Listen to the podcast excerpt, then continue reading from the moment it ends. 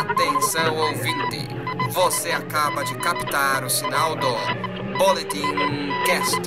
Ajuste o volume do seu radiotransmissor, pois o programa já vai começar.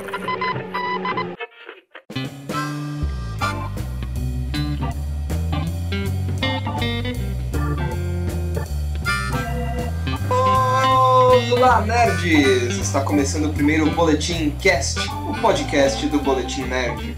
www.boletimnerd.com.br Eu sou o Daniel Generali e peço licença para falar bem pertinho do seu ouvido.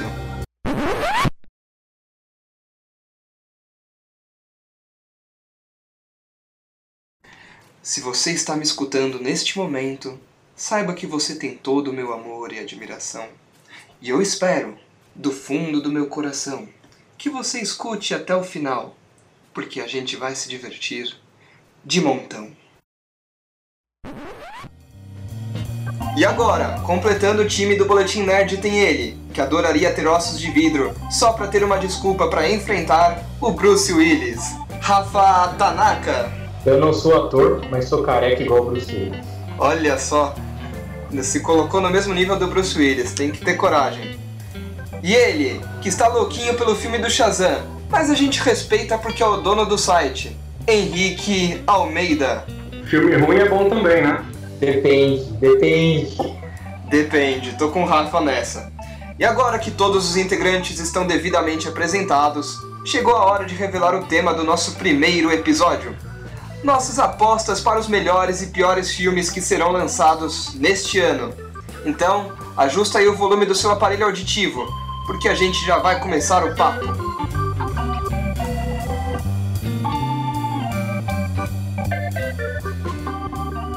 Pois é, meus amigos. 2019 mal começou e a gente já tá mega ansioso pelos filmes que vão entrar em cartaz até o fim do ano. Por motivos óbvios, a gente não conseguiria comentar sobre todos esses filmes aqui. Então a gente decidiu fazer uma brincadeirinha diferente por aqui. Conta aí pra galera, Henrique. É isso aí, Daniel. A gente vai transformar isso aqui numa espécie de cassino e fazer nossas apostas sobre os melhores e piores do ano. Cada integrante tem direito a um palpite de filme bom e a um palpite de filme ruim, né? E quando esses filmes forem lançados, a gente vê se nossos palpites deram certo ou não e debate aqui de novo. Excelente explicação, meu caro Henrique. Tá de parabéns, viu? Vou chamar mais vezes para você fazer isso aqui. E para abrir os trabalhos, vamos começar com nossas apostas de filmes bacanas. Rafa Tanaka, faz aí um brinde e começa com a sua primeira aposta. Nome do filme e por que você acha que vai ser bom. Ah, o primeiro filme que eu acho que vai ser muito bom esse ano é o Vidro, que é dirigido pelo M. Night Shyamalan. M. Night Shyamalan, malá, malá, malá, malá, malá, malá. Shyamalan, malá, malá. É daquela dupla, né? Simone e Shamalaya, né?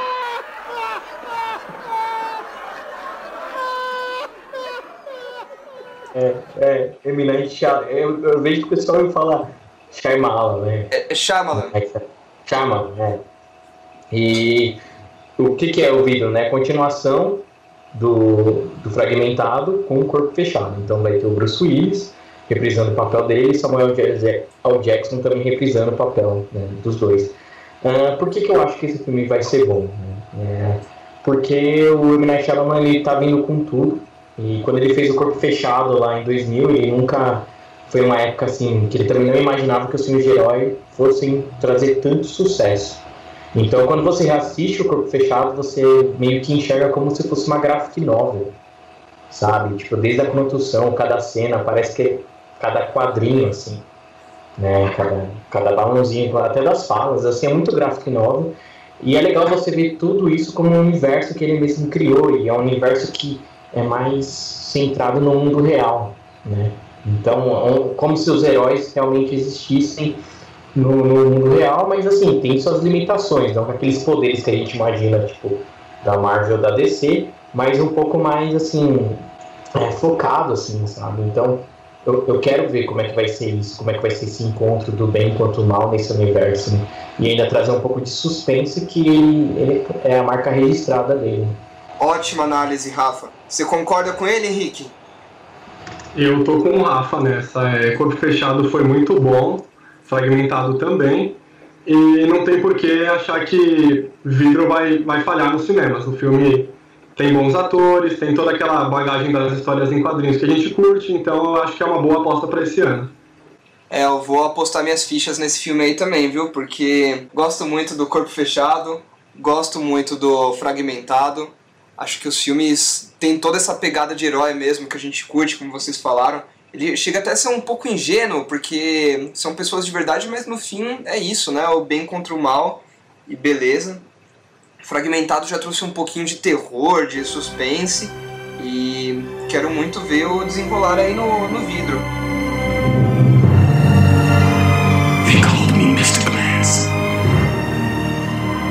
Agora vamos passar aí a bola pro Henrique. Henrique, em quem que você vai apostar como melhor filme desse ano? Ou não melhor, né? É. Mas um que você quer muito ver. Escolha, né? Escolha dele. ah, vamos com calma. É, eu vou apostar na DC? Eu vou apostar na DC. É, eu acho que Coringa tem tudo para dar certo.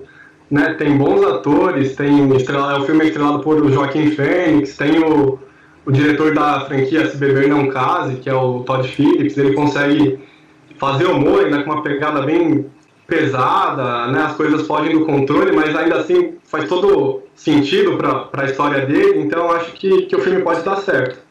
Mas olha aí que surpresa, não falou de Shazam.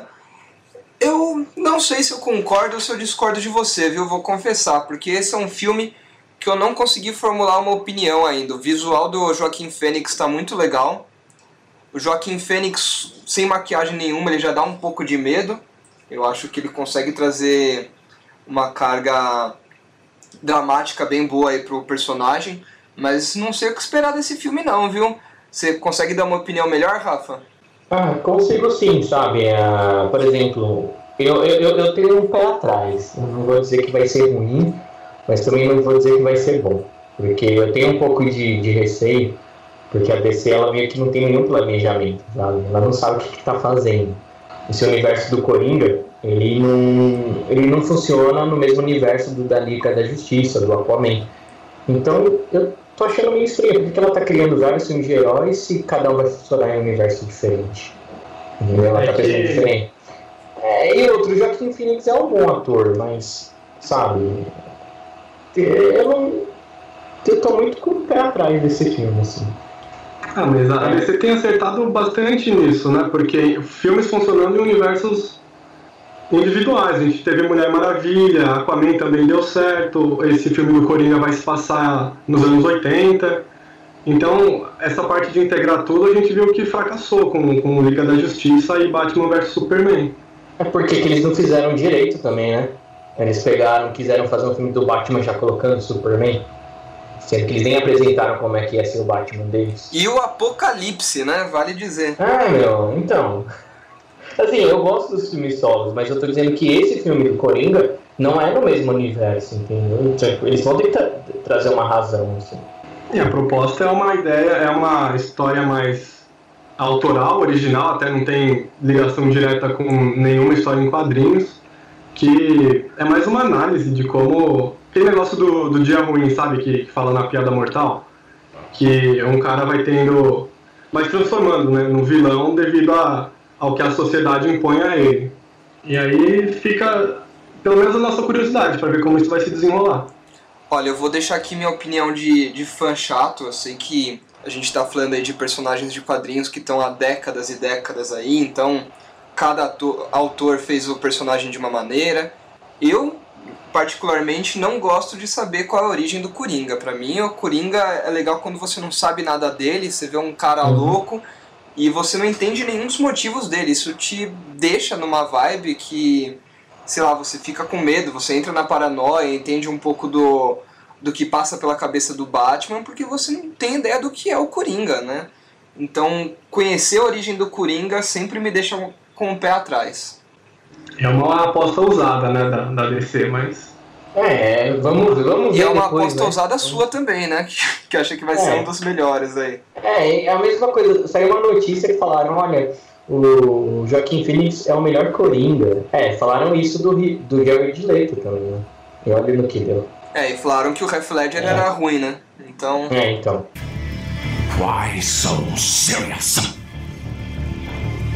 Sticks the blade in my mouth. Let's put a smile on that face. Mas aí, a gente tá falando a nossa opinião. E você, Daniel? E você tá todo brincalhão aí? Você ainda não falou a sua escolha aí. Ah, meus qual filme amigos. você acha que vai vencer aí? Eu vou no- na melhor saga de todos os tempos. Aquela que marcou minha infância, adolescência. Star Wars Episódio 9, é claro. Eu acho que vai ser um puta de um filme. O 8 foi um lixo. Se você defende o episódio 8, você está errado, meu caro ouvinte, porque o 8 não tem como defender. Mas o 9 volta com a direção do J.J. Abrams, que é um diretor excelente, consegue dar uma cara mais divertida, um pouco mais jovem, falar com mais públicos, além do, do nerd que acompanha a franquia há mais tempo. E a gente não sabe nada sobre esse filme, isso que é legal. A gente não tem como esperar nada do roteiro, a gente só sabe que tem uma grande guerra ou uma grande merda aí pra ser resolvida. E a gente não sabe como, quando. Pode ser que ele ignore tudo o que aconteceu no episódio 8. A gente não sabe, só vai descobrir no cinema. E eu acho que vai ser um puta de um filme. Vocês concordam? Eu, eu tenho dúvidas ainda, porque é, os últimos Jedi não deixou uma boa base para nenhuma continuação. Então, eu não sei o que esperar, tem que ter muita confiança no, no diretor e nos roteiristas para ver o que se aproveita e o que muda. Pra de fato ser um filme bom, o episódio 9. E- e- então, eu, eu concordo com, com você, Dani, porque eu também achei, eu, eu saí do, dos últimos Jedi, assim, tipo, não entendendo nada do que eu tinha visto, sabe? Porque tudo que eles criaram no episódio 7 foi meio que jogado fora no episódio 8, sabe? Ah, somente o background lá do, do Snow, que, que eu, acho que deveria ter sido mais aproveitado, o personagem se foi assim muito rápido. É, eu, eu acho que, que o J.J. Abrams vai salvar Espero que ele salve o episódio 9. E espero que ele conserte a merda que o Ryan Johnson fez, né? Porque, meu, aquilo lá, pra mim, onde se viu, o Luke tá daquele jeito. How did the most optimistic, hopeful character in the galaxy turn into this hermit? Não, olha, eu, viu, eu vou Onde falar. viu, mano? Não, não tem, não tem cabimento. Eu vou confessar uma coisa aqui em público mesmo. Eu assisti o episódio 8 no cinema, eu chorei de tão ruim que era, eu não acreditei que era tão ruim, eu chorei de verdade no cinema. E assim, o Luke é um dos meus personagens favoritos de todos os tempos, na vida inteira, adoro o Luke. Se você não assistiu o episódio 8, pare agora, porque tem um spoiler. Mas se você não assistiu, não assista nunca e escute o spoiler mesmo, foda-se. O Luke morre e eu não senti emoção alguma quando ele morreu. Isso pra mim é imperdoável. Ele morreu de uma maneira ridícula. Aparentemente ele usou energia vital pra se rejuvenescer, pra passar uma tinta preta no cabelo usando a força. Então, é um filme que só tem cagada. A gente com certeza vai pegar um episódio desse podcast só pra falar de Star Wars e comentar todas essas cagadas e acertos da, dos últimos filmes. Mas eu confio muito no J.J. Abrams e eu, eu já deixo aqui a minha proposta. Se o J.J. Abrams fizer um filme bom no episódio 9, se eu sair contente do cinema, eu faço uma estátua dele, porque, cara, é muito merecedor salvar essa franquia. O 8 cagou com tudo, não deixou espaço pra contar história nenhuma, como o Henrique lembrou, e tem que ser um gênio pra fazer funcionar. Não, é, só pra, só pra encerrar isso aí, duas coisas, né? Acho que a melhor coisa que eu achei a única coisa que eu gostei foi o Yoda ter aparecido. Né? E também, assim, o, o Ryan Johnson fez uma cagada, porque ele sabe que ia ser o único filme dele, então ele fez isso já. Eu não vou mais, não, né? Então vou estragar quem vai vir depois. Então, coitado do J.J. Abrams aí pra arrumar tudo isso, né? É, coitado, ficou com uma bela de uma cagada no, no colo. E eu aproveito pra xingar o, xingar o Ryan Johnson aqui mais uma vez, porque esse cara é tão cuzão, mas tão cuzão, que falou que o que ele mais gostou no filme foi das coisas que os fãs odiaram. Ou seja, né, ele gostou de desagradar os fãs. Tá na cara que ele é um Não, arrogante. não só isso, o, o, o próprio ator lá, o Mark Hamill, também falou que não gostou do que o Luke se tornou, cara. É, depois ele mudou de conversa, mas ele falou, deu várias entrevistas aí falando que não imaginava o Luke falando as falas dele. Então depois acho que tomou uma comida de rabo aí da Disney ele se policiou um pouco aí. Mas que o Mark Hamill não ficou contente com o, com o look que ele viu nas telas, isso ele não ficou não. Vamos ver o futuro aí. É. futuro, a força pertence.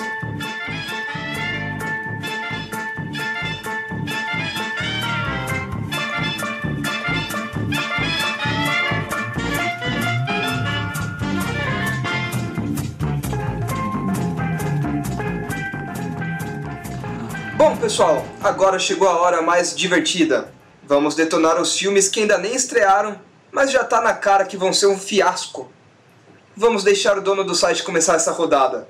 Henrique, qual filme desse ano vai ser uma bosta descomunal? Eu acredito que se sair esse ano, os Novos Mutantes deve ser muito ruim, porque o filme teve sofreu um atraso de 10 meses, mais ou menos, para o lançamento, estava previsto para o ano passado. Aí jogaram para esse ano, mas não saiu mais trailer, não teve pôster, nenhuma notícia né, sobre como vai rolar. Né? Eu soube que teve soube regravar bastante coisa, então eu não sei como é que isso vai funcionar e se a gente vai chegar a ver esse filme, na verdade. Não, eu ia falar que eu concordo com Henrique, porque a minha escolha também envolve as montanhas. não, é, mas eu concordo com o Henrique porque eu acho que é, o filme não, depois daquele trailer, não lançaram mais nada. Metade da, das coisas foram, é, foram meio que ocultas, assim. E, meu, eu, eu acho que esse filme, se ele lançar, Henrique, é, é capaz de lançar até em home video, cara. Assista mais um sucesso Abril Vídeo. É, dependendo se a, a Disney ou a Fox, não sei como é que, que vão fazer esse lançamento no futuro, mas cada um tem o seu, seu serviço de streaming, de repente já sai direto, porque... É, vai sair em streaming, porque, meu, eu não, não, não se falou mais nada desse filme. Galera, Popcorn Time, certeza que em dois meses já tá lá, com uma qualidade melhor do que estaria no cinema. Não, não melhor, mas é porque eu não tenho o que melhorar, acho que nesse filme aí. Se ele for lançado, eu tô com vocês que acho que vai ser bem ruim. Last question. Do you know what mutants are?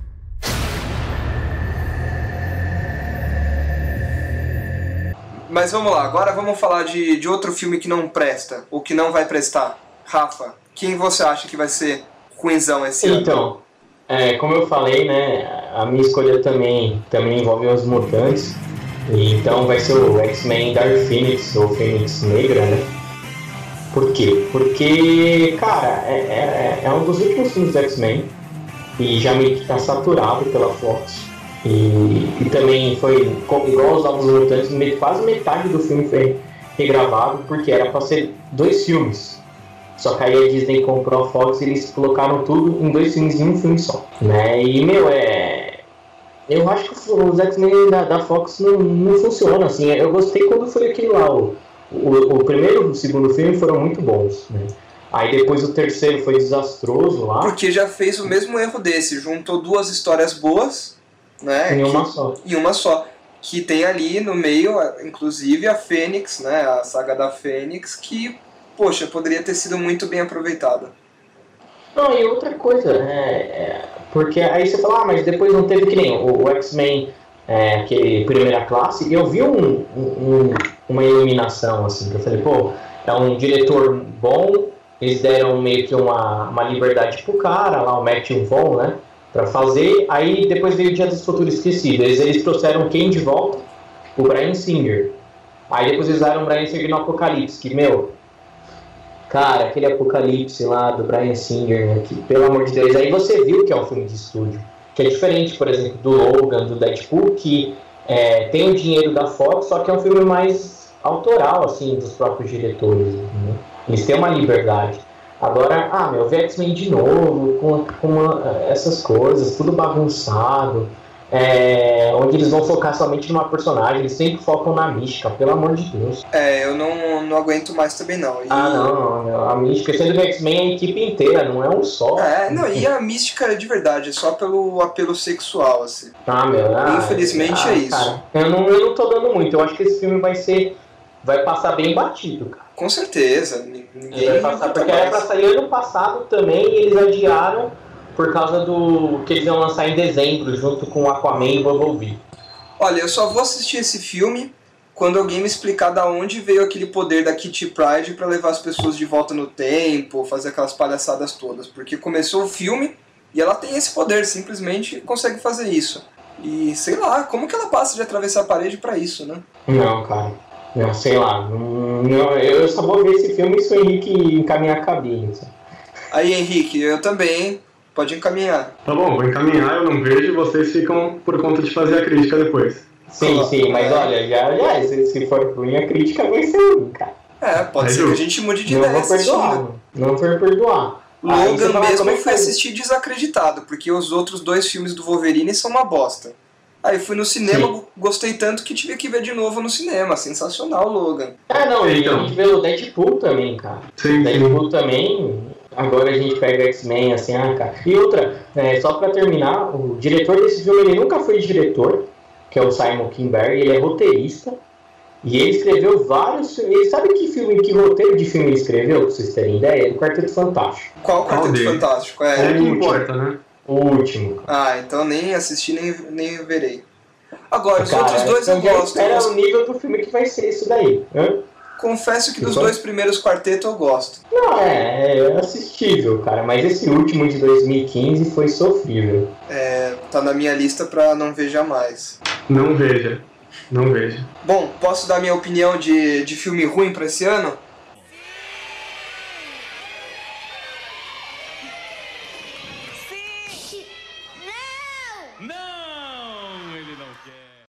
Eu acho que vocês vão concordar comigo que vai ser impossível de alguém gostar do filme do Sonic, que chega aí com a direção do Jeff Fowler, ou Fowler para os brasileiros, né?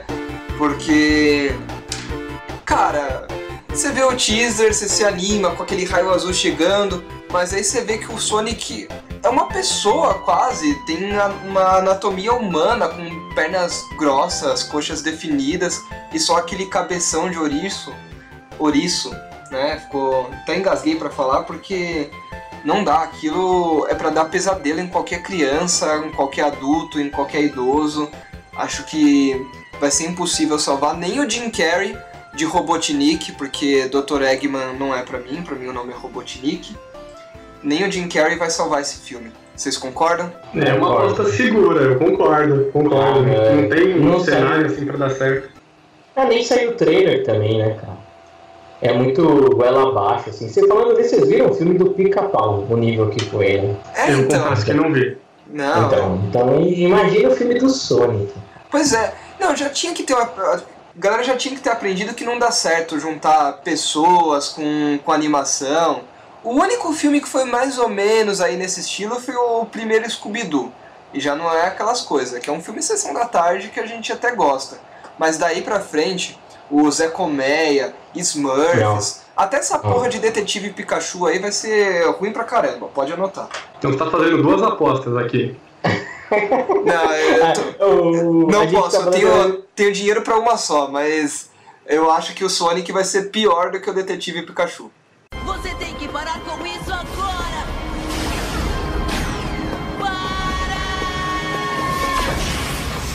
Não, é outro que. é Só pra outra aposta aí, ó. Um também é o Hellboy, cara. É, Pode olha, eu tô escrever. contigo. Hellboy, Hellboy vai, ser, vai ser uma bomba do, do ano, cara.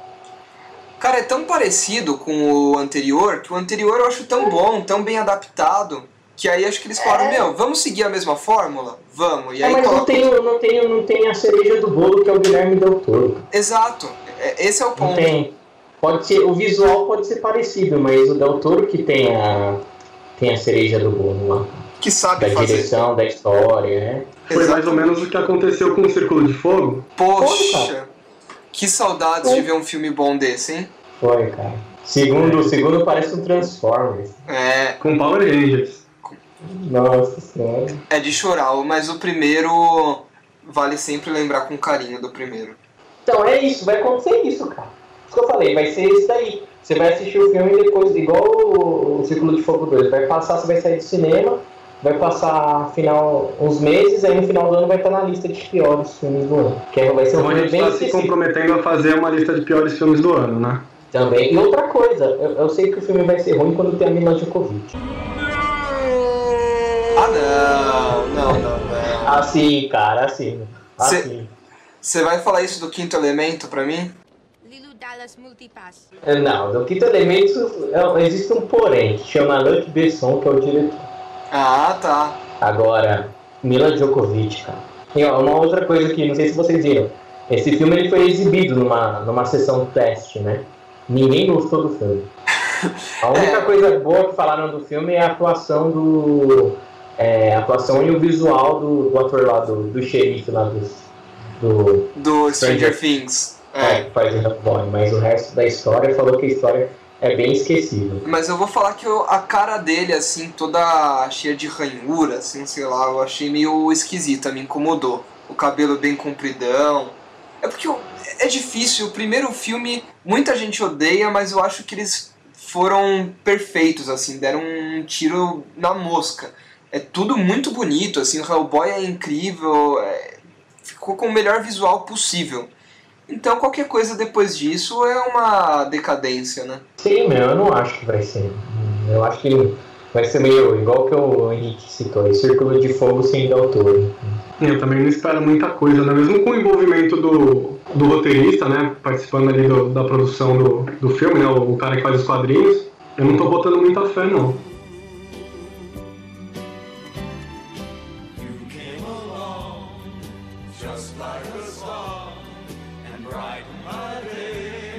Mas bom, pessoal, essas foram as nossas apostas. Agora a gente precisa ver os filmes para saber se a gente está certo ou não.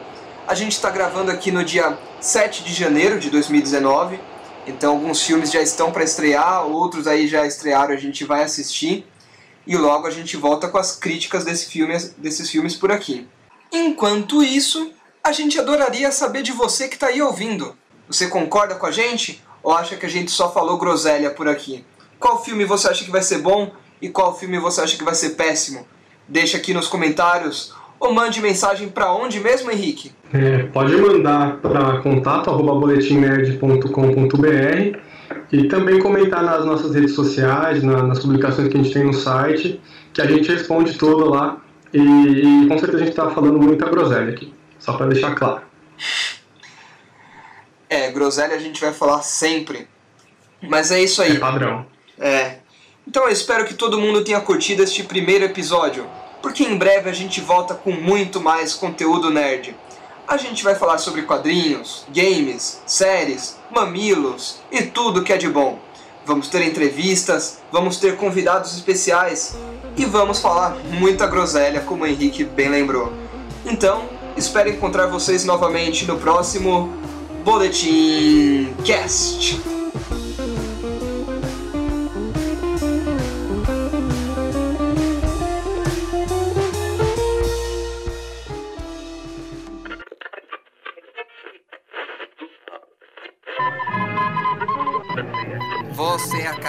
Ouvir uma transmissão de Boletim Cast.